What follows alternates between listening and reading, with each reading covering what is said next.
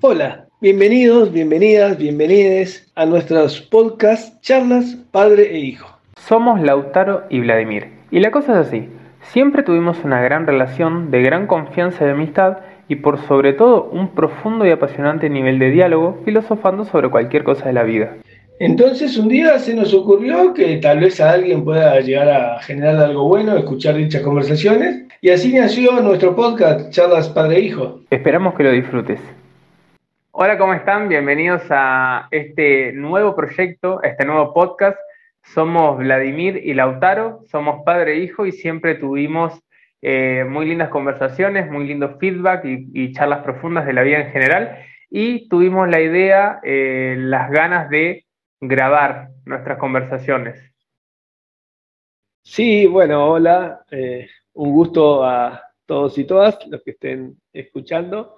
Y la idea nuestra era, era esto, este, un poco de, todo lo que hemos vivido. Yo creo que tuve la, la maravillosa suerte de que mi hijo un día, estando bastante lejos, cerca de 1500 kilómetros de donde yo vivía, circunstancias de la vida, eh, y un día me dice, papá, eh, me voy con vos. Y se vino, y vino donde estaba yo, y ahí charlamos muchísimo, desde el día que vino hasta, hasta ahora, y seguirá siendo así mientras nos quede algo de, sapiencia y el Alzheimer no nos, no nos invite a transitarlo, seguiremos, seguiremos charlando y, y tratando de, ir haciendo no solamente un día y vuelta entre nosotros, sino que aparte, que un poco esta es la idea, eh, de estas cosas que hemos vivido y compartido con tanta intensidad y durante tantos años, este, compartiendo un poco más allá de nosotros. Creo que esa es un poco la idea, ¿no, hijo?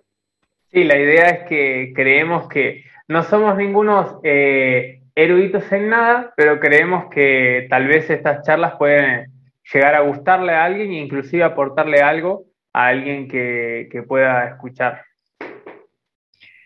Y bueno, y hoy, hoy estábamos, arrancamos un poco, hemos tenido eh, en el marco de, la vida, de hablar de la vida y de, qué cosas eh, nos mueven y cuál es el sentido más profundo o el sentido de la existencia. Eh, y y todo lo que, lo que tratamos de desarrollar siempre tiene que ver con eso, con, la esencia de, la vida, con la esencia de, del sentido de la vida. Entonces, de, alguna manera te invita a eso, eh, entre comillas, dentro de nuestras limitaciones, a filosofar un poco y, en todo caso a, desarrollar conceptos a partir de lo que hemos vivido y cómo creemos que podrían algunas cosas ser mejor o por lo menos ayudar a entendernos más algunas cuestiones que, de una u otra manera en la vida también nos han, nos han sucedido y hemos tratado de ir interpretando para superar. Por ejemplo, uno de los temas que era lo, que hoy íbamos, medio como tips, habíamos pensado eh, en desarrollar un problema humano que nos atraviesa a casi todas las personas, más de nuestra cultura occidental, que es eh, como tema, como tip, los celos, ¿no? Este, y, qué significa por un lado y cómo impacta en nuestra vida eh, y cómo ha impactado en nuestras vidas, ¿no? Particularmente eh, yo he tenido que hacer un trabajo enorme en ese sentido, eh, entre otras cosas aprendiendo a, pensar qué es el celo realmente y cómo eso termina de alguna manera condicionando una enorme parte de nuestra vida, eh, porque a veces el no entender qué significa o, el, ser, entre comillas, eh, celoso en general, eh, termina entorpeciendo un proyecto de vida que por lo general donde se ve más, más fuertemente es con aquellas personas que decidimos no solamente compartir nuestras vidas, sino además eh, que de ahí surja más vida y tal vez los celos nos, nos, limitan y nos entorpecen mucho esa, ese difícil manejo y a veces destruye ese proyecto de vida más importante que involucra a nuevos seres, por ejemplo, nuestros hijos. Tal cual. Eh, y el tema de los celos eh, se puede, se puede, digamos, llevar a, distintos ámbitos, ¿no? Se puede llevar al ámbito de la amistad, al ámbito de, la, de las relaciones de trabajo, pero el que me resulta más interesante conversar y, reflexionar, que igual se puede, digamos, se pueden hacer paralelismo con, con los otros casos, es en donde más creo que a la mayoría de las personas le cuesta controlar, que es el celo dentro de, una relación amorosa, ¿verdad? Y si... Sí, sí, sí. No, convalidando eso, eh, y a veces cuando nosotros hablamos del, celo, como vos planteás, en distintos, en distintos ámbitos, eh, por lo general, de alguna manera, esos celos eh, se desarrollan en determinados lugares, pero capaz que no, eh, no generan alguna transformación sustantiva en la, vida. O sea, se resuelven más o menos, este, dejan algunas heridas, algunas cuestiones, algunas incorrecciones tal vez, pero sí en la pareja fundamentalmente, ahí se ponen en juego muchas más cosas, muchísimas más cosas. Porque de alguna manera también siempre hablando de nuestra cultura, ¿no? Porque podríamos hablar de otras culturas y tal vez sea diferente, pero en términos occidentales, por decirlo así, eh, nosotros tenemos un, rol de cuando empezamos a pensar nuestra vida a futuro y en pareja, es como inclusive como un mandato que yo creería, y ahí podemos también avanzar en otra cuestión, creo que eso va mutando un poco con el tiempo, ¿no? Pero durante mucho tiempo el hecho de, bueno, nosotros nos criamos diciendo, bueno, la idea es eh, educarse, este, formarse, tener un trabajo, más o menos desarrollar una familia, o sea, conocer a alguien, tener una familia, tener hijos, etcétera, y así. En el medio vamos logrando algunas cosas, pero como que para lo que nos, de alguna manera, nos han ido estructurando es como para construir una familia y seguir. Y que eso se repita. Me parece que eso está cambiando ahora, en esta etapa o en este tiempo, digamos, quién sabe hasta dónde llegue a, cambiar eso. Pero por lo menos de, la generación hasta ahora, y en, la que a mí me, logró vivir, me logró hacer transitar esa, etapa, eh, la pareja era como el proyecto de vida fundamental. Y, ahí es donde sí, los celos juegan, juegan un rol que si vos no lo, no entendés de qué se trata, eh, por lo general puede hacer eh, frustrar grandes proyectos de vida y, creo que, así ha pasado, ¿no? Si, lo puedo hablar de mi experiencia personal, de alguna manera a, mí me ha marcado mucho eso. Eh, yo coincido con, tu forma de, ver y hasta soy más radical eh, con respecto a, cuánto puede influenciar o, llegar a, frustrar proyectos de vida de una comunión, una unión entre, entre, entre personas que, quieran tener un, proyecto de familia, un proyecto de vida, creo que directamente es imposible sin, sin un control y un manejo sano de, los celos, porque para mí es eh, imposible que se desarrolle, puede hasta seguir continuando en el tiempo y, las personas, eh, tipo no separarse, cosas así, que no separarse no tiene absoluta absolutamente nada que ver con una relación exitosa eh, o fructífera o sana. Inclusive muchas veces es el, el,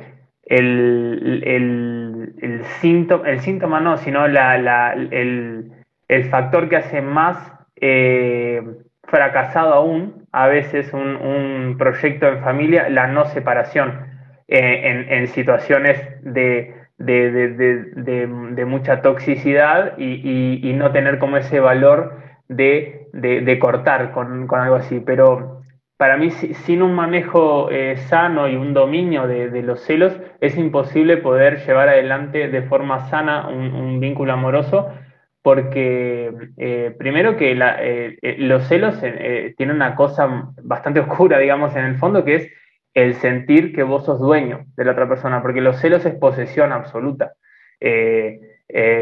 Y eso por un lado, jamás puede haber un vínculo sano entre dos personas que o ambas dos o una sienta que es dueño eh, y, que tiene ciertos derechos o, eh, poderes ante la otra persona. y además, el sentimiento del celo, el momento de estar celoso, es horrible, te consume por completo. Si vos estás celoso con un amigo porque tal cosa, como vos decías, viste, la dejas pasar, bueno, te enojas un poco, pero puedes seguir. Ahora, en, la situación de estar celoso con, un problema de, sentimiento, estoy celoso en este momento de que mi novia está hablando con tal tipo, te consume y es un, momento horrible. Sí, tal cual. Eh, más allá de lo espantoso que es el momento del celo, el, eh, yo creo que además de que, de que es un tema mm, de que hace el, ser humano que cela de alguna manera hace objeto a las personas cuando se trata de celar a seres humanos este, eh, y le quita, le, quita la calidad de ser, ¿no es cierto? Le quita, le, quita el, eso de que es una, una persona por, ser una cosa. Que tiene vida, que tiene pensamiento, que tiene independencia, que tiene cuestiones que son inherentes a esa persona y a, sus, a sus objetivos en la vida y a, sus cuestiones eh, en cuanto a realizaciones personales, etcétera, y donde vos, de la otra parte, en tu caso, sos simplemente una persona que está compartiendo eh, dos proyectos de vida que, tratan de ponerse en común en un montón de cosas. Cuando vos la celás, dejás, le dejás, todo eso desaparece. Esa persona ya es como que no tuviera, no solamente no tuviera derechos, no, existe como ser. Es un objeto que entonces es mío en función de eso. Eso se hace en un caso particular inclusive de celo. Pero creo yo que además el celo es otra cosa. O sea, o, de golpe los orígenes de, de, de celar, ¿dónde están?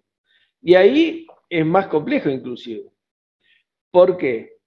Porque el celo tiene que ver en un aspecto con el miedo a la pérdida. ¿No? Aquello que, vos sentís que de alguna manera lo tenés, querés que sea para siempre perdurable y, y no lo querés perder. Entonces lo celás, lo querés conservar de cualquier manera, sin entender que no hay manera para preservar a otro ser humano, digo, este, no hay una fórmula. Hay un deseo permanente de seguir con una relación que se va construyendo a partir de un montón de cosas que cada vez haga que tal vez vos tengas más ganas de seguir compartiendo con esa persona que, de golpe este, empezar a ver otros horizontes este, o inclusive este, transitar por conocer otros horizontes no afecta a que quieras seguir compartiendo todo eso nuevo con la persona que elegiste. Eso por un lado, el miedo a perder eso. Después, eh, otra, en mi a perder eso me refiero a esa sensación, ¿no? Digo, después está lo que además te genera ese miedo, que es tus propias inseguridades, ¿no? Sin duda, es inseguridad pura. Hay algo adentro, adentro del ser humano, adentro de tu psiquis, que es un proceso de toda tu vida, ¿no? Este, que en una parte de tu preconsciente o de tu inconsciente no, sentís, no te sentís merecedor de, de la otra parte empieza a ser tan importante, vos empezás de alguna manera, entre comillas, a idealizar a esa otra persona que tenés al lado, que algo dentro de vos empieza a decir, no la merezco, o no lo merezco. a la altura.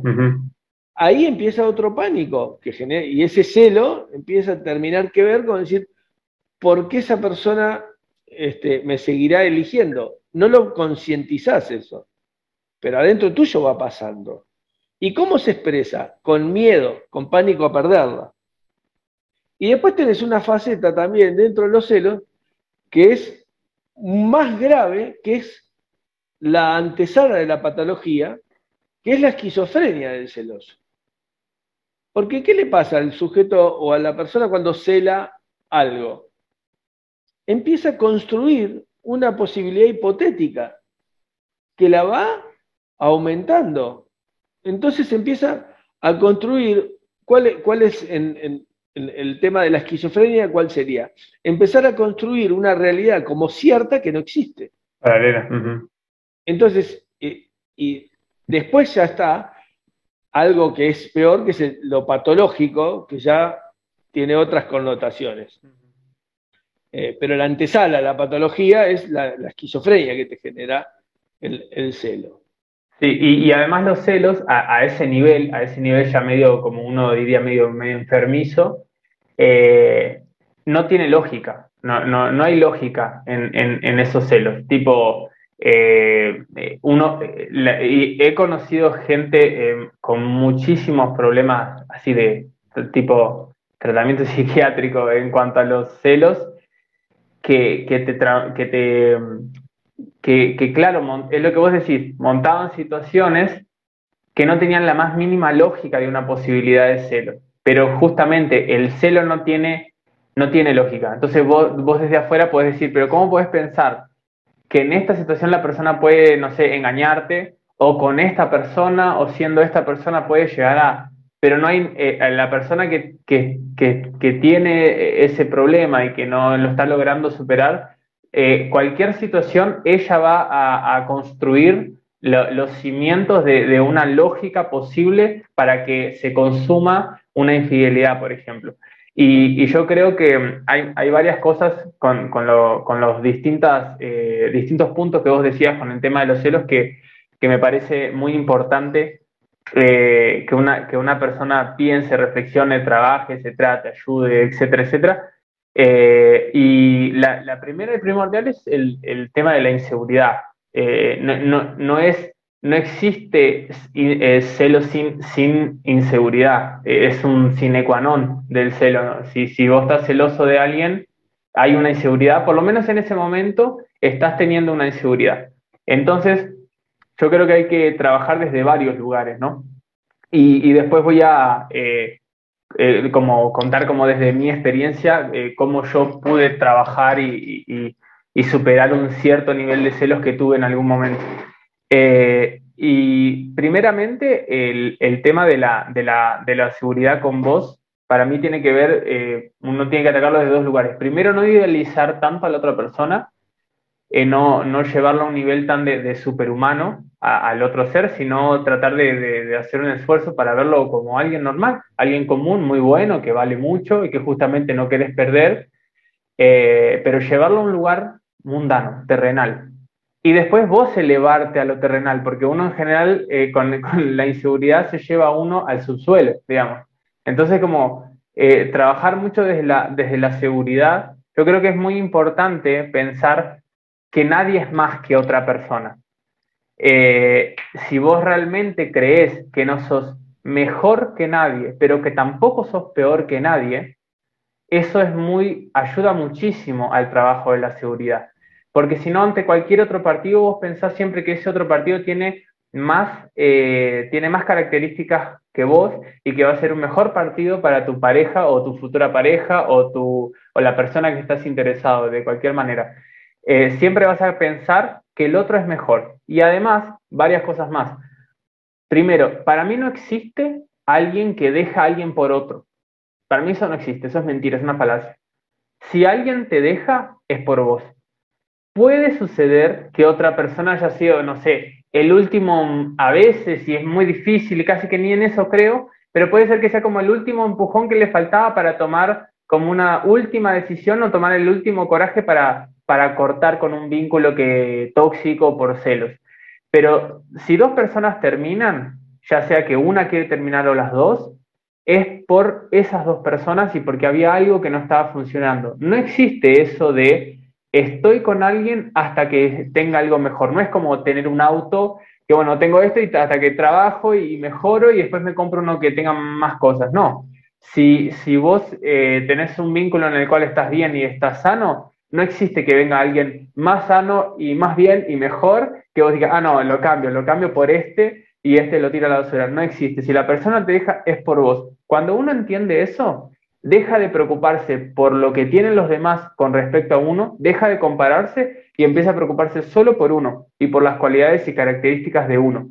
Después creo también que es muy sano pensar que la pareja, aunque sea el amor de tu vida y vos estés súper bien y sientas hoy en día eh, que vos no querés terminar nunca con tu pareja, eh, que por ejemplo, hoy, hoy yo en día estoy sintiendo eso, es muy sano pensar que perfectamente en cualquier momento eso puede terminar. Que perfectamente en cualquier momento cualquiera de los dos puede eh, dejar, de, de, repente se acaba el amor o se va acabando de a poco. Yo creo que lo que siempre es bueno es tratar de alimentarlo y no descuidarlo. Pero creo que es muy sano y vital convivir con la posible ruptura, porque considerar eh, una ruptura como una, como una cosa que no puedo, no podría, no puedo ni imaginarlo porque no podría, se me desmorona el mundo, se me cae toda la estantería, también ayuda un montón al desequilibrio y aumenta ese miedo del cual vos estabas hablando. Entonces yo creo que es muy sano tener una relación eh, estable con la idea de que puede ser que se pueda romper, no queriendo generar eh, una, eh, una autoprofecía cumplida con eso, sino que tenerlo como una posibilidad. Bueno, ahí me, cuesta un poco, porque antes, antes, cuando empezamos a desarrollar cosas, en cada parte me gustaría poder hacer un día y vuelta, pero lo que pasa es que cuesta cerrar ideas así, ¿no? Claro. Eh, pero, por ejemplo, cuando, cuando, estabas, cuando estabas planteando el tema de, las personas que, este, eso también yo lo, habían mencionado, de la idealización del otro. Eh, el problema ante la idealización del otro o la otra, este, es, eh, está un poco vinculada, más que, más que a lo que uno idealiza, sino a lo que uno necesita este, seguir dándole a, esa, a esa otra persona. O sea, empieza a pensarse la pareja desde un mal lugar, que es la del otro nomás. ¿Me explico? O sea, ya no te sentís vos. Ahí, lo primero que te pasa es que vos dejás de ser ese 50% entre comillas de la construcción de la relación. Porque empezás a idealizarla, entonces esa persona va a demandar lo que vos entendés que necesita para tener a alguien al lado que, se, que esté a la par, que esté a la altura, digamos. Entonces vos empezás a, por, tu propia situación, probablemente de inseguridad, autoestima, lo que fuera, a cuanto más la idealizás, menos, en menos condiciones de, estar con esa persona te sentís. Eso que vos decías, de que en la vida, no solamente en la pareja, el equilibrio es justamente no sentirse ni más que nadie ni menos que nadie. Pero eso es tremendo. Eh, porque tuvimos, una charla con respecto a eso que para mí fue un antes y un después en mi vida una vez. Para otro ¿Cómo, cómo? tuvimos una charla con respecto a no sentirse ni más que menos que nadie que fue un ah. antes y después en mi vida que hablaremos en otro podcast. pero, pero viene al caso, ¿por qué? Porque cuando vos, cuando vos no te sentís ni más ni menos que nadie, lo que te permite es ver siempre al otro, a la otra, a la sociedad toda. E inclusive, de alguna manera, ya saliendo del tema de una pareja, de los celos de pareja, te hace ver el mundo diferente también y además interactuar con el mundo mucho más. Cuando vos no tenés esa dificultad, eh, no hay nada a lo cual no puedas ver, no puedas recibir, no puedas interactuar, porque eh, no necesitas ciertos estándares que te dicen que solamente pueden estar o compartir si son este, ciertas, por ejemplo, a modo de ejemplo, yo me acuerdo cuando una vez eh, tuvimos la, oportunidad con una persona que personalmente era muy querida, tuvo una situación de eh, jerarquía, digamos. Entonces, eh, esa persona, en ese nivel de jerarquía, empezó a recibir toda la construcción que se hace a través de esa jerarquía.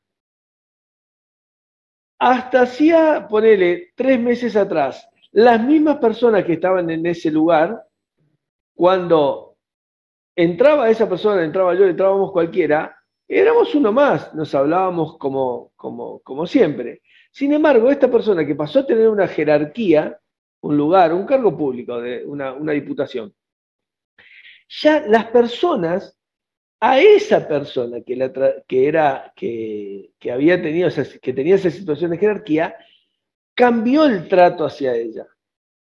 Entonces estábamos los comunes y esa persona, ¿no?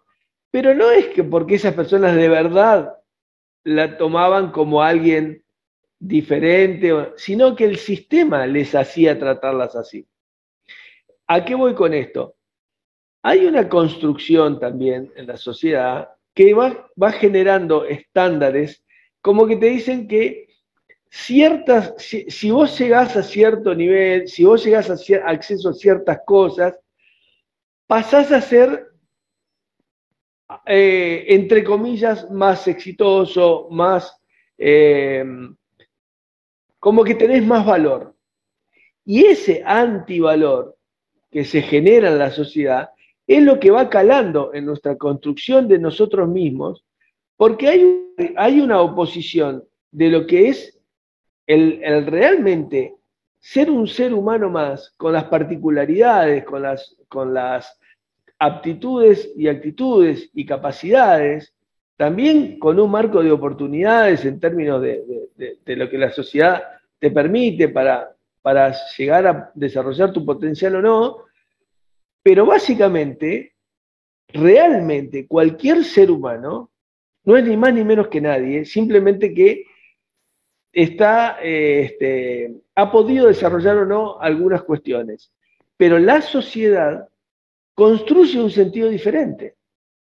Entonces, muchas veces las personas están en una instancia que después termina repercutiendo en esto de los celos, de no sentirse a la altura, no porque tal vez la persona que te eligió te seguirá eligiendo, este, te demande esas, esas, esos estándares sociales, pero de alguna manera tu propia inseguridad y esa construcción tan nefasta, para mí nefasta, va generándote una cuestión de no estás a la altura de, los estándares necesarios para poder seguir siendo exitoso y que mi pareja me siga valorando o, en todo caso este, no vea este, fuera de mí otra, otra posibilidad de, mejores estándares, entre comillas. Claro. Eso afecta muchísimo en líneas generales esto que es tan sencillo, tal vez para nosotros eh, hablarlo e interpretarlo, pero cómo cala en, en, el ser humano esa, esa, esa construcción social y que ahí podemos ir mucho más, más a fondo, eh, tiene que ver con eh, ir construyendo formas de dominación que, que, van generando esa, esa, necesidad de dispersarse más el, colectivo social para ir más individualmente. Entonces eso permite una, forma de, organización que eh, sustenta una construcción de poder y de dominio que trasciende, obviamente, o sea, es desde, la historia que se vienen construyendo formas de dominación. Eh, pero está todo concatenado. Eh, por más que uno lo, eh, cuando hablamos de los celos, este, queremos resumirlo, cuando empezás a, a desatar la madeja, Sí, se desencadenan las peores cosas de la historia de, y de la sociedad a través de, de esas... De esas, no, que, que si nos vamos al carajo, se terminan desencadenando eh, las peores cosas de la sociedad y de, y de, la, y, de, las, de los problemas que hay en, en, la sociedad y en la historia de la humanidad. Es que cuando hablamos del origen de los celos, de alguna manera, digo, más allá del egoísmo natural del ser humano, ¿no? Digo, el, el bebé nace y es egocéntrico, pero después vas desarrollando tu ego en función de, la, de, lo cultural también, digo. Entonces, este, la construcción del ego es una de las cuestiones que más afecta después a la hora de poder manejar el tema de ese celo casi natural este, mezclado con la razón y con los sentires, este, pero fundamentalmente, como vos decías, los celos son la cosa más ilógica e irracional, pero digo, pero suceden y, hay, digo, se ha, habido crímenes tremendos por celos, no, no es algo que se pueda decir, ay, es irracional, pero es irracional, pero hay que atenderlo porque a la mayoría de las personas nos pasa o nos ha pasado. De hecho, yo pienso que justamente por ser irracional es tan difícil de tratarlo, porque ¿cuál es la herramienta que tenemos nosotros para tratar, eh, por ejemplo, una enfermedad de, no sé, corporal o un cáncer o algún problema? Bueno, medicina, que este, que aquello. Ahora, los problemas que tienen que ver con la razón, la única herramienta que tenemos es la razón para tratar de, de, hay medicina también y, también eh, eh, hay cosas que están vinculadas hay cosas que están vinculadas con, los, con, con, problemas mentales que tienen que ver mucho con la biología también. Y eso es impresionante y con la manera que comemos también eso es increíble. Pero cuando uno quiere tratar algo eh, una de las herramientas más importantes que tenemos es tratar de pensar y tratar de razonar no y cuando yo creo, estoy pensando esto ahora, que cuando vamos a tratar algo que es irracional, está fuera del campo de la razón. Entonces eh, creo que es más difícil todavía tratarlo, pero está fuera, está fuera de. Mira, eso es como cuando, cuando las personas adictas, este, las adicciones, ¿cuál es el problema? Que de alguna manera o uno asume su adicción o es muy difícil, es muy difícil. Y aún asumiendo y todo, no tenés ni la mitad del camino hecho. Exactamente. y el tema de los celos, hasta que uno no asuma, no asuma su, problemática, eh, es muy difícil desde la razón resolverlo. Claro. Porque además, nosotros. Es que ya partís, ya partís desde, la, una base equivocada al, no asumir. No, no, no empezás con ese razonamiento, digamos, no empieza la razón a trabajar. Mira, por lo general, para tratar, eh, te digo en mi caso también, experiencia, digo, no sé si sirve la autorreferencialidad, pero es de donde uno capaz que puede hablar mejor. Eh, la suerte de poder enamorarse, que eso es otra cosa, también te digo, son, es maravilloso, ¿no? Este, yo, bueno, nada, me, me emociona. Te cambió la cara. Claro, bueno. Me acordé de tu, de tu vieja. pero digo, este. Claro. Del, del, del, podcast. No, pero digo, pero yo me acuerdo, eso, las personas que hemos tenido la suerte de sentir esa cosa de decir, mirar a alguien y que todo, todo alrededor, pero todo desaparezca, es algo, es una locura pero es maravilloso. ¿Cómo no lo vas a querer sentir cada minuto, ¿entendés? O sea, ¿cómo, porque eso que vos sentís en ese momento es infinito. Es. Ah, está ahí. Ah, hasta tenés que tomar distancia un poco para, para, poder. No, es maravilloso. Entonces, claro, ¿qué haces con eso? Con todo eso. ¿Cómo lo controlas? Ah, o sea, en ese momento no hay, no hay razón que valga.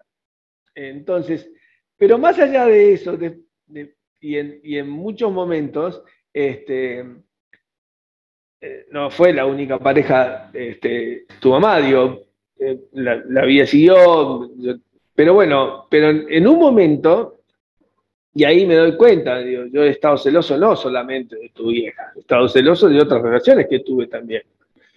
Y en un momento, una hago un clic porque me estaba, me estaba destruyendo eso que sentía.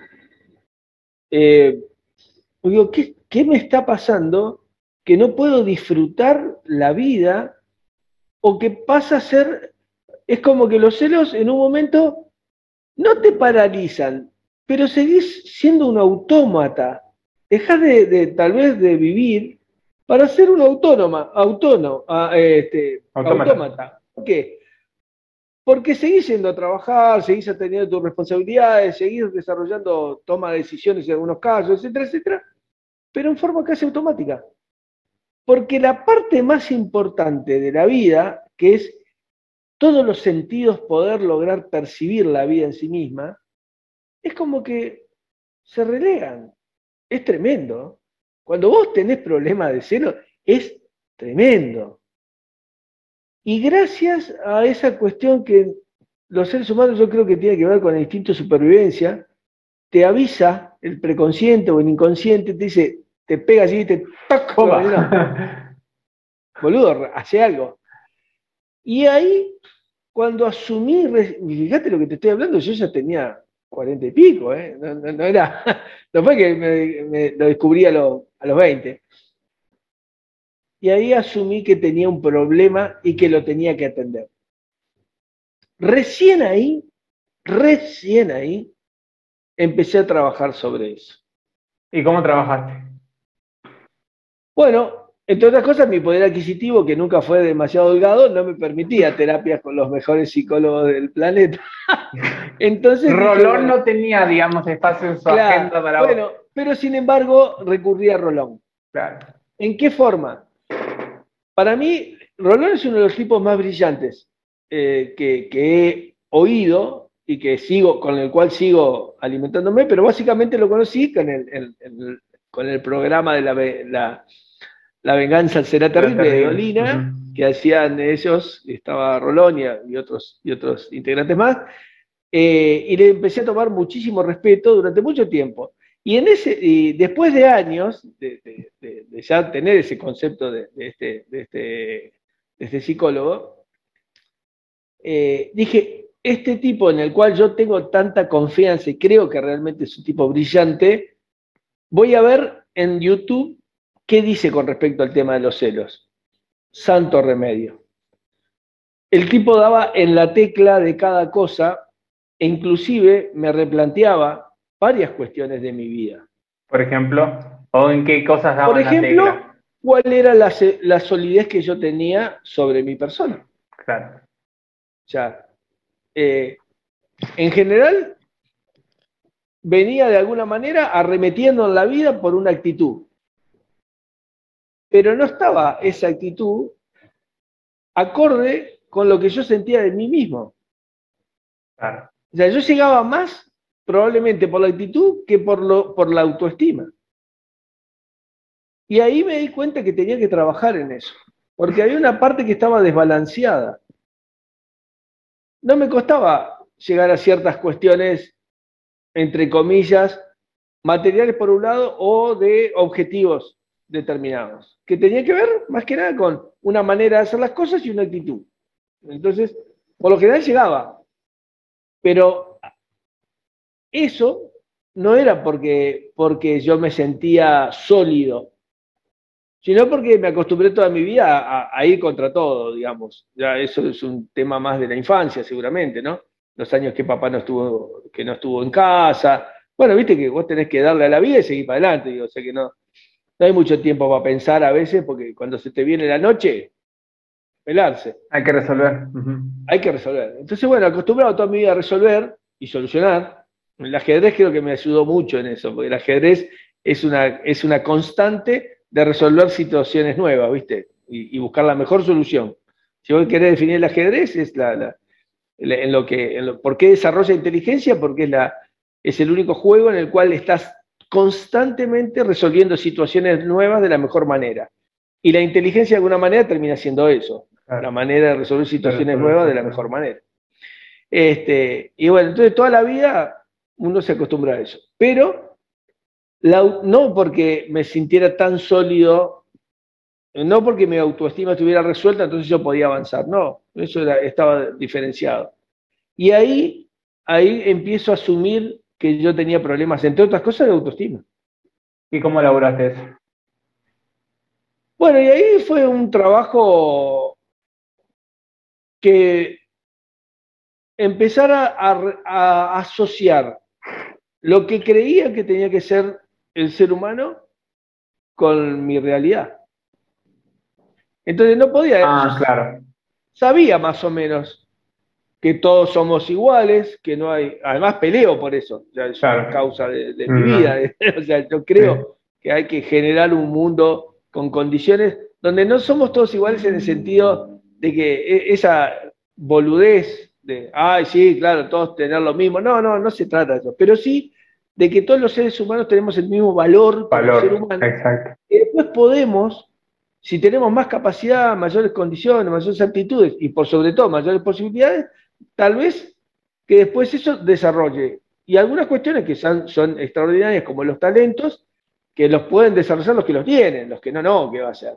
Ahora, el ser talentoso y el poder llegar a ciertos, ciertos este, lugares en la vida, más que lugares, a cierta situación en la vida de esa, de esa persona individual, el sentido tiene que ver con que eso de alguna manera impacte en un mejor colectivo también. ¿De qué sirve un gran talentoso que se encierre en su pieza a dedicarse a sí mismo eh, las obras de su talento? De nada. Sirve cuando vos lo desparramás en la sociedad. Porque eso hace al mundo. Porque vos sucedes y el talentoso sucede a partir de otros sucesos. Claro. No es que de golpe se, acá está el talentoso. No, el talentoso también fue producto de su mamá, de su abuelo, de su bisabuelo, de claro, abuelo. Nunca laburamos solos y, y, nunca estamos completamente. E, esa, esa cuestión de no, porque yo hice todo solo es mentira. Jamás nadie puede decir eso. Desde el hecho de que no naciste de que caíste de un árbol, ya es mentira. Y si caíste de un árbol, igual fue por el árbol. O sea, si hubiese sido así, tampoco puedes decirlo porque el árbol te parió de última. Y después hay un montón de cosas que suceden y después necesitas el reconocimiento del público para poder llegar a tener em, algún éxito. Entonces, bueno, un bocado que es, es imposible decir que uno la hizo solo completamente. Y otras cuestiones que son de impacto para, para, para, para que son de muy, muy, muy fuertes. Cuando a vos le pasa algo, por ejemplo, en líneas generales, a las personas, a cualquier ser humano, medianamente, digamos, por lo menos, y vuelo de nuestra cultura, porque hay otras culturas que no para nada, pero la nuestra, los hijos son fundamentales. O sea, vos te pasa algo, te la bancás, le pasa al lado a tu vieja, a tu primo, pero a tus hijos, mami, entonces vos tenés a tu hijo que de golpe está en una situación de vida. En ese momento vos todo, todo es insignificante, no, no, no, nada vale nada. ¿Qué es lo que vale? El tipo, la tipa que viene y con el conocimiento que también trajo de otro lado, ayuda a que ese hijo tuyo recupere la salud, por ejemplo, y no pierda la vida. El valor Ahora, esa persona que le salvó la vida a tu hijo, que es lo más importante para vos y para toda tu vida, y para todo lo que podés haber hecho y lo que podés llegar a querer hacer, en ese momento te lo resolvió una persona que también llegó a esa situación de poder estar ahí con el conocimiento para salvar la vida de tu hijo, de otras cosas, de otros que escribieron libros, de otros que generaron, inclusive no que generaron libros, sino los tipos que generaron el papel donde vos leíste después ese, ese libro que estaban en una fábrica y que antes de, golpe un tipo de hachazo tuvo que romper el árbol para hacerlo. O sea, es todo tan concatenado, es tan falaz eso de que yo, a, mí nada, yo hice todo solo, yo no leo nada a nadie, es tan falaz, está tan desligado de un, del pensamiento eso. Es tan inconsciente, tan fuera de la conciencia de esas cosas. ¿Cómo? que es sorprendente cómo ha impactado un discurso. Este, eh, hoy, por ejemplo, nosotros estamos viendo que hay un discurso instalado en ese sentido. el discurso de la meritocracia. Claro, viste, es el discurso neoliberal de la meritocracia. Dejate de joder. no, existe, es de lo más patético. Pero, pero sí, volviendo eh, un poco al tema, porque, ¿qué pasa? Lo que yo pienso cuando hablamos de esto, eh, dijimos varias cosas, ¿sí? No, te decía que en definitiva lo que vos me habías preguntado, cómo lo, lo fui fundamentalmente lo que me hizo ver este, estos videos de, Rolón, es que donde yo tenía que laburar, laburar fuertemente, era mi autoestima. Claro. Y ahí, ahí empecé a trabajar en eso. Ahí empecé a ver eh, que había una parte mía habría que ir más a lo profundo del psicoanálisis seguramente para ver por qué eso.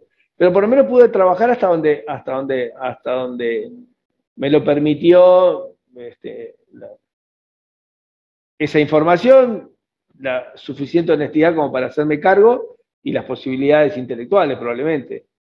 Claro, claro porque yo pienso que ahora dijimos en el comienzo varias cosas eh, que están buenas repasarlas, están buenas saberlas, tenerlas en cuenta del por qué, qué pasa, por ejemplo, los distintos factores o los distintos tipos de celos también, pero eso es algo más que medio que mm, tal vez se sabe más. Eh, eh, y por ahí, como que es medio que un poco se sabe. Y, y, el tema está en, bueno, ya está, ya lo sé. ¿Y ahora cómo hago? Como que siempre falta, yo creo que siempre en los discursos que son más superficiales, se dice lo que se sabe. Como que no, los celos son malos, los celos se hacen mal. No será feliz, no será. Bueno, ya lo sé, capo. Pero ahora, ¿cómo hacemos? No? Por eso eh, la idea nuestra es tratar de ir un poquitito más allá, ¿no? Y los dos, para el que nos esté escuchando, la que nos esté escuchando, em, nos molesta bastante la autorreferencialidad. Pero cada vez que hablemos de la autorreferencialidad es por el fin de, contar nuestra experiencia de cómo hicimos algo, cómo resolvimos algo, y no por el, por el fin de, del auto, de hablar de, mí o de hablar de vos, ¿no? Claro, eh, eh, creo que está bueno aclararlo porque, bueno, por momentos vamos a tener que pasar por ahí porque uno habla desde su vivencia y de su subjetividad, no hay forma de, no hacerlo, pero siempre va a ser el fin, el punto. Como, bueno, a mí me pasó esto y vi tal cosa, y logré hacer tal cosa, ¿no? Y, por ejemplo, eh, yo creo mucho en que, en que la razón es la herramienta para tratar de trabajar esto.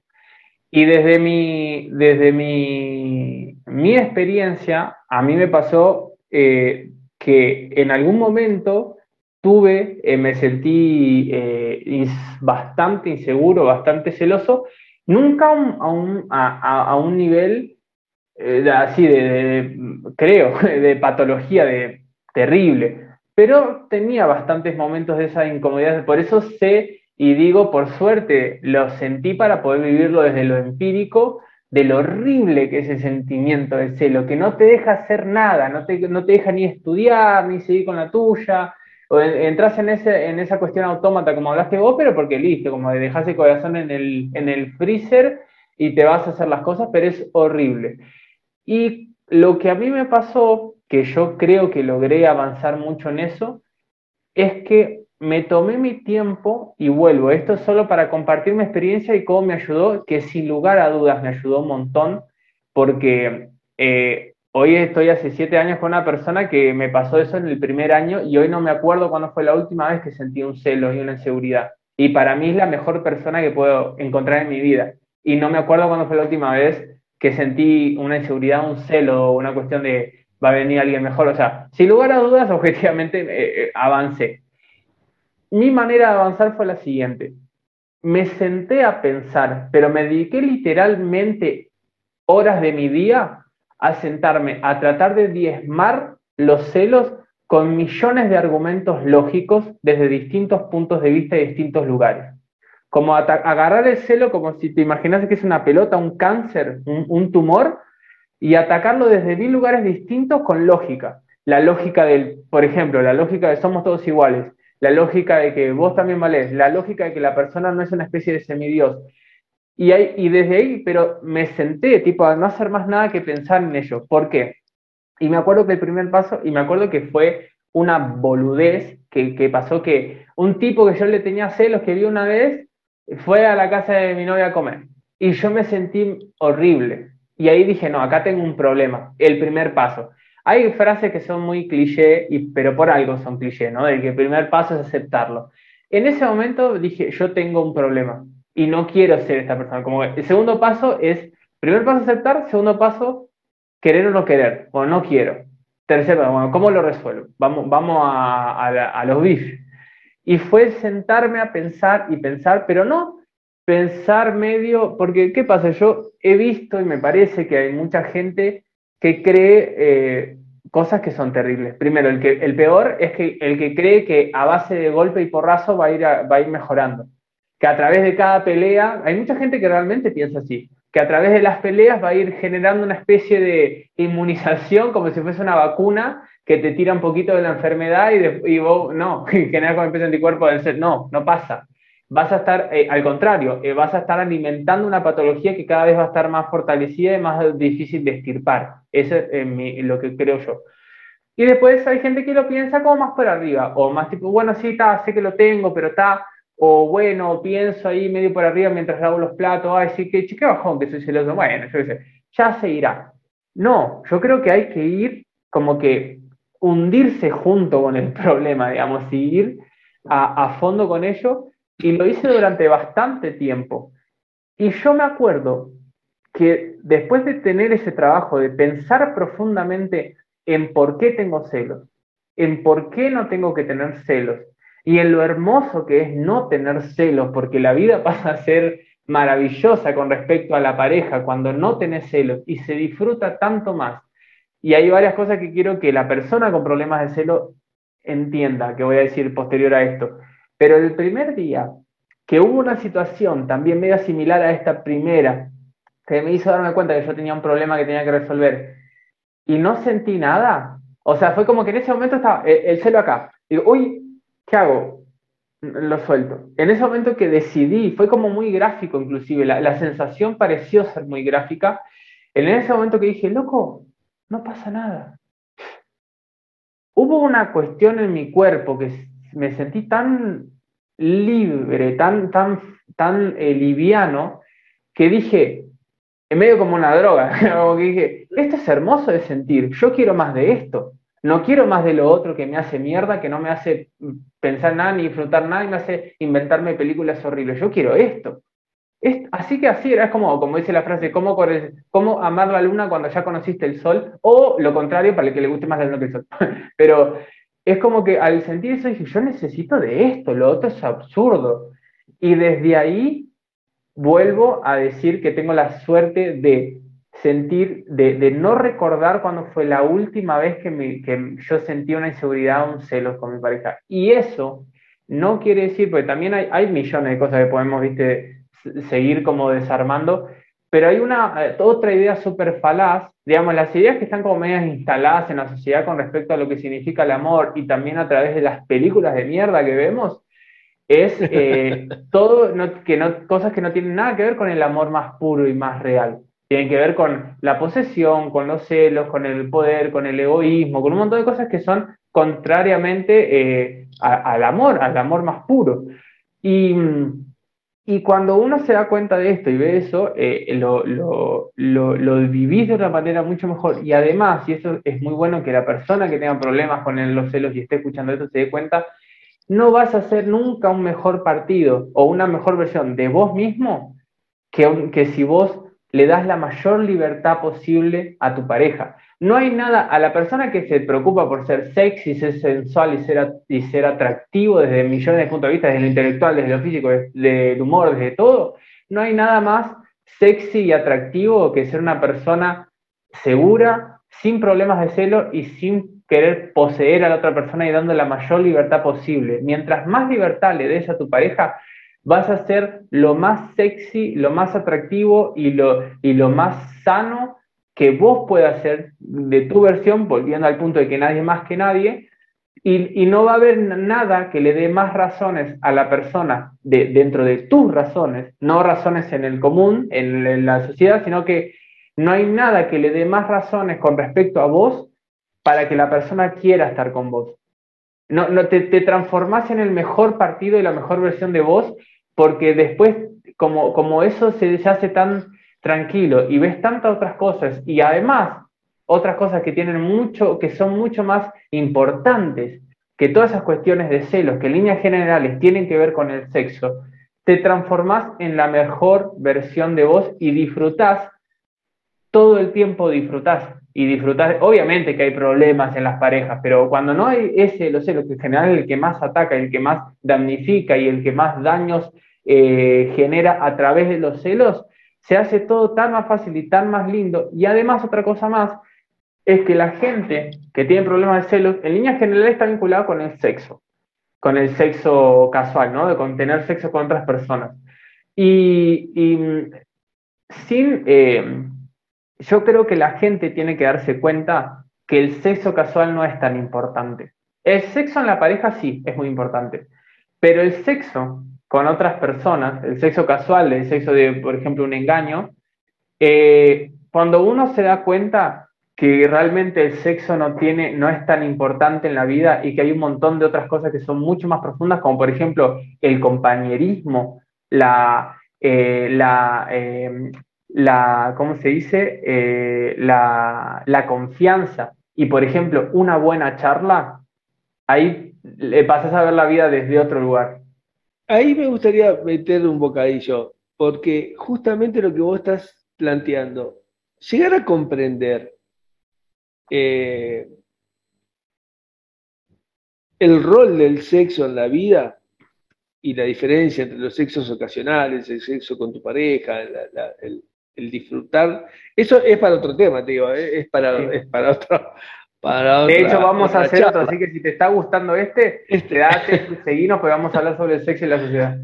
Sí, varias cosas. Eh, pero una de las cuestiones que tú dijiste es eh, que yo me atrevería a dar un paso más, que no es que vos cuanto más libre dejas que sea, sino cuanto más reconoces como un ser libre a tu pareja. Claro, exactamente. Haz de que yo te dejo ser libre. Es así, claro. Si no, medio cuando vos la reconoces como un ser libre, ahí es cuando justamente, y bueno, después la libertad es otro tema, ¿no? También en términos de, pero ya más allá de la pareja, que es, también otro tema, o sea, ¿qué es la libertad? ¿Qué es ser libre? ¿Qué es el ejercicio pleno de la libertad? O sea, ¿quién es libre cuando no tenés condiciones para el ejercicio pleno? yo te digo, si sos libre, no tenés para, no tenés un centavo para el bondi, anda, tenés la libertad de irte a África. ¿Y que me voy nadando? O sea, digo, nada, pero son todos temas que. Pero bueno, ahí en, vos estabas desarrollando eh, de que para poder poner en el lugar más sensato la, el, que, ocupa la sexualidad y el sexo y ese sexo carnal, eh, también hay una cuestión que tiene que ver con algunas cuestiones animales de las personas. El ser humano, por lo general, la, racionalidad lo que va haciendo es separando de, lo animal de las personas, ¿no? de los instintos más, más básicos, digamos. Este, comer, hacer sus necesidades, reproducirse. Entonces, el instinto sexual tiene que ver con esas cuestiones primitivas nuestras. Lo que hace justamente la racionalidad es ir distanciando lo primitivo de, de la cotidianidad de la vida en sociedad y mucho más en la pareja. Entonces, cuando nosotros, el ser humano muchas veces está condicionado y tan condicionado en una cantidad de cuestiones que a veces la propia construcción social te va frustrando, no te va permitiendo, que termina siendo el sexo ocasional uno de los motivos más, este, una de las satisfacciones imprescindibles más necesarias. No tanto solamente por, esa cuestión de, que el, de, la energía sexual de la vida, sino porque además es satisfacción asegurada. En cambio, otras cosas se construyen para esos niveles de satisfacción. Entonces vos tenés una, una cuestión también que le hace, si hablamos en términos de sexo, para poder entender que el sexo en la pareja, por supuesto que es muy importante, pero que además la pareja se complementa a otra cantidad de cosas maravillosas que te pueden producir una, no te digo la misma sensación que, que, el, acto sexual, pero sí te, una cuestión espiritual y una tranquilidad y una armonía que te permiten disfrutar la vida de una manera casi plena. Ah.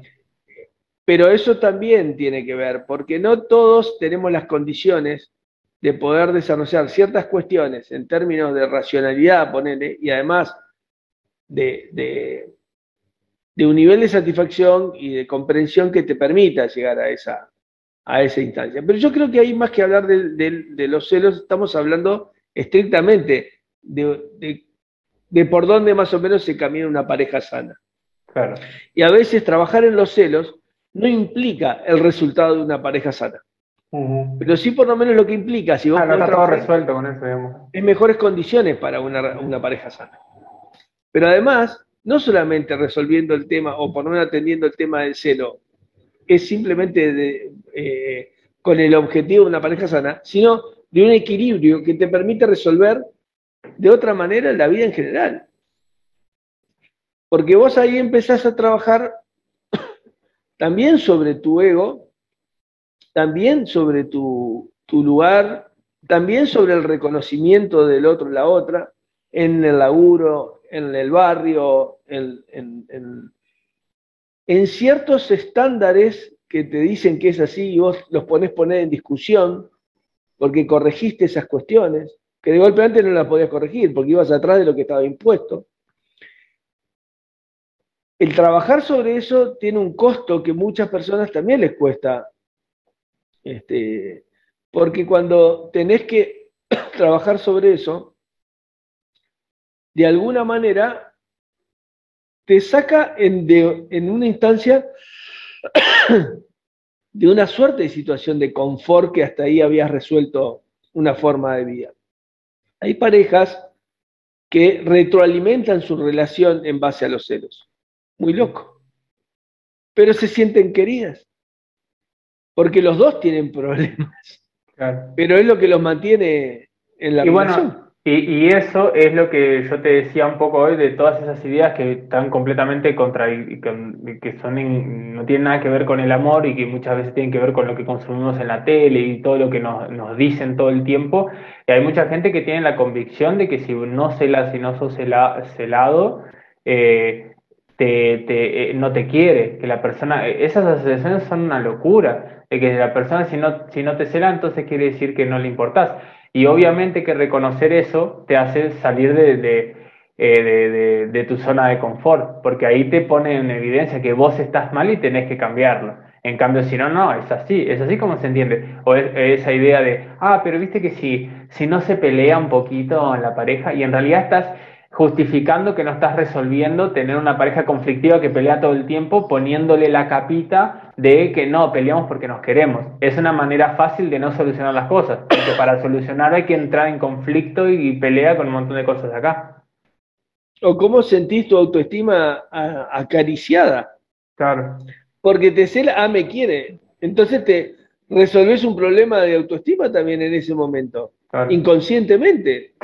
Pero vos, de alguna manera, vas aceptando el celo del otro porque te hace sentir un poquito mejor. Claro.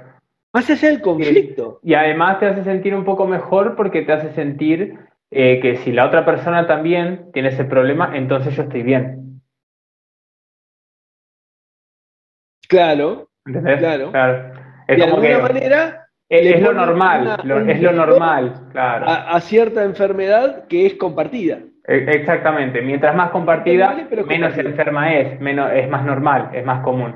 y, lo que pensaba, eh, y, yo tal vez capaz, eh, como que cerrando un poco, que mm, e, eso que vos decías de, cómo se vincula la, relación con los otros, con el reconocimiento del otro, con la autoestima, pensaba también en, y ya inclusive saliendo de la pareja, lo que vos decías, ¿no? De que eso te hace dejar eh, de, responder a ciertos patrones de la sociedad, a ciertos estándares y reconocimiento con el otro. Y eso también tiene mucho que ver también con una cierta medio cultura de odio que se genera a través de esa eh, como eh, individualidad. Y, también pensaba en que al trabajar tu autoestima, como, como decías vos hoy, no solamente eh, podés eh, dejar de verte eh, como, como, menos que otros, sino que también puedes animarte a intentar cosas que no intentarías si te sentís menos. Claro. Eso ya tiene que ver con otras cosas, ¿no? Como, como la vida en general, como por ejemplo, ¿por qué me, animo a hacer un podcast, por ejemplo, si yo no soy nadie? ¿Y por qué no? Y, y yo creo que, y como para, eh, para terminar, esta idea que, que, el problema, que yo creo que sí hay que buscar las, porque yo siento que todos somos iguales y todos mismos al mismo tiempo somos especiales porque no hay nadie igual, justamente, completamente igual. Pero yo creo que, que, la idea no es buscar, y que yo siento, puedo estar equivocado, pero siento que en general se busca desde este lugar la diferencia o las cosas diferentes o ser diferente para diferenciarme, pero resaltar, como me diferencio del, común denominador para estar más arriba. Y yo creo que, que, sí hay que buscar las cosas que, te hacen a, a, vos o individual, pero desde el mismo lugar. Y yo creo que, aunque parezca incongruente, yo creo que perfectamente se puede pensar así. De soy diferente, eh, pero no encima, sino en el mismo lugar distinto. Tal cual. Esa, yo creo que eso es asumir la singularidad del ser humano. O sea, de que todos somos parte de la existencia con nuestras características, con nuestras individualidades, pero por sobre todo somos parte del todo, una parte del todo, ni más ni menos, una parte necesaria, probablemente no imprescindible, este, que le hace al todo. Eh, y cuanto más nos vamos sintiendo así, más nos va permitiendo interactuar. Y inclusive nos va permitiendo, por un lado, en términos de disfrutar la vida, en forma, creo yo, muchísimo más, este, con más capacidad de vivir la vida realmente. Este, este ratito que pasamos por la existencia, que, se llene de cosas, eh, de sensaciones, porque vivir es llenarse de sensaciones eh, vivir no es acumular, vivir es sentir. No, no acumulamos eh, frío, no acumulamos gustos, disfrutamos de esos, de esos, de, por intermedio de nuestros sentidos, infinitas instancias o infinidad de instancias. Ahí, por ahí pasa la vida. Y cuanto más nos sentimos como parte y no en una construcción de que de que solo se merece una cosa o solo vale por tal otra, o, salvo, si me diferencio bien del otro, entonces ahí, ahí mi vida tiene sentido. La verdad que es un, además es un desperdicio. Además, estés en donde estés, de, esa, escalera, eh, es un desperdicio, porque te perdiste por llegar a cierta cosa de vivir realmente otra. Yo creo que ahí, ahí está. Cerrando, este, eh, el tema de, los celos y el celo en sí, eh, cuanto más se trabaja, eh, cuanto con más conciencia, no te resuelve la instancia, pero de alguna manera te garantiza un mejor futuro. Está buenísimo, está buenísimo. Yo creo que, bueno, por hoy, para este primer capítulo, creo que llegamos a buen término. Eh, nunca, nunca esos temas nunca se cierran, ¿no? Siempre da para más, siempre va a seguir, pero la idea es que tratar de, de, aportar algo, por lo menos, ¿no? Y, contar cómo, desde nuestra vivencia, también cómo lo hemos trabajado, por ejemplo, esta cosa en particular, y filosofar un poco, reflexionar, ¿no? Eh, así que, eh, gracias, Pa, por, por esta, Charlie. Gracias a ti, hijo. ¿Querés decir algo para, para despedir? Irá mirando a las cámaras. Ah, este, pero un poco para. Ah, la idea es compartirlo con, con, más personas. Nosotros hemos hablado durante años con, mi hijo eh, de, de, que tiene poco sentido eh, si uno no comparte todo, todo.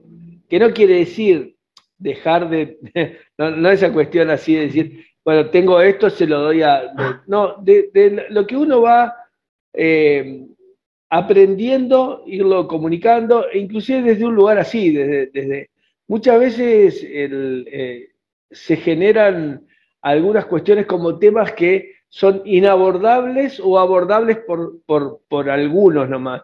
Y la verdad que a veces es mucho más sencillo. A veces es mucho más fácil, a veces hay temas que se pueden abordar desde, desde, cualquier lugar y al final uno se da cuenta que simplemente o no se animaba a tratarlos o no se animaba a, exponerlos. Eh, y, me quedo con, una, frase que, lo hemos hablado algunas veces, también es para hablar otras cosas, eh, en contra de la meritocracia, eh, eh, lo que importa, me dijo esta vez eso una pastora una vuelta, que lo, que importa en la vida es sembrar, y, y después profundizando de que además no solamente lo importante es sembrar, sino porque uno es lo que es por la siembra de otros. Y, ahí está el tema de ir este, tratando de dar un poco lo que, lo que la, lo que ha cosechado por siembra de otros, tratar de sembrarlo para que siga de esa manera, ¿no? Seguir sembrando y que eso vaya generando otras cosas. Así que bueno, bienvenidos a nuestro primer podcast. Bienvenidos, eh, somos eh, Vladimir Pérez y Lautaro Pérez. Eh, aún no sabemos si le vamos a, llamar charlas padre-hijo, no sé, pero vamos a, vamos a ver cómo le llamamos a, a nuestro podcast. Pero por ahí va a andar. Por ahí, va a andar, por ahí va a andar. Y espero que te haya gustado y nos vamos, nos vemos en el próximo.